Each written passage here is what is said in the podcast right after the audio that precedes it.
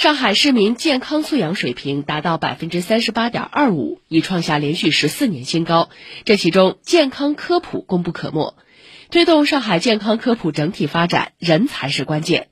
近日，市卫生健康委、市健康促进委员会办公室启动首轮上海市健康科普人才能力提升专项，重点培养运用健康科普和健康传播手段。